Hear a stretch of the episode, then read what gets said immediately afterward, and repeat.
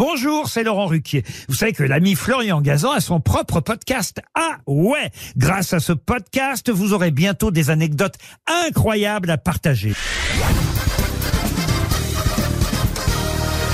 Salut, c'est Florian Gazan. Dans une minute, vous saurez pourquoi la crise au Proche-Orient a eu une influence sur l'instauration des limitations de vitesse en France. Ah ouais?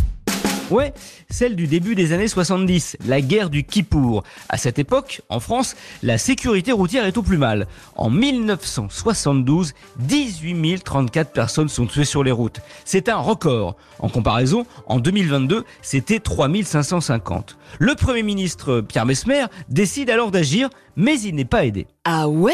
Ouais, les Français ne veulent pas de limitation de vitesse, à commencer par le président de la République, Georges Pompidou, fan de voitures. Donc Pierre Mesmer va devoir faire contre l'avis présidentiel, et pour ça, il va utiliser la ruse et profiter d'une conséquence de la guerre du Kippour.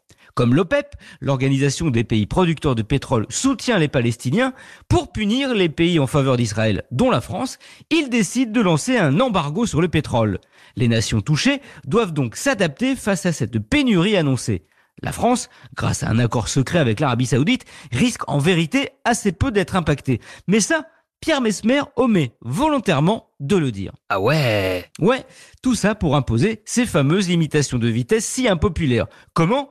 Eh bien, il agite sous le nez ce que font certains de nos voisins européens, interdire la circulation totalement certains jours pour consommer moins de pétrole. Inimaginable pour les Français de devoir se passer de leur voiture.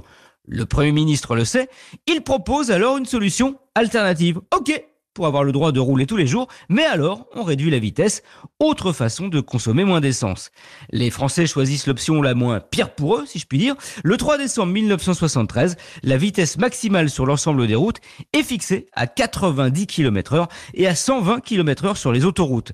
Cette vitesse passera à 140 à la fin du choc pétrolier sous la pression de Pompidou, mais comme les morts sur les routes redémarreront à la hausse, eh bien à son décès, le nouveau Premier ministre, Jacques Chirac, coupera la poire en deux pour revenir à la vitesse toujours en vigueur, 130 km heure. Merci d'avoir écouté ce podcast. Retrouvez tous les épisodes de Huawei sur l'application RTL et sur toutes les plateformes partenaires. N'hésitez pas à nous mettre plein d'étoiles et à vous abonner. À très vite.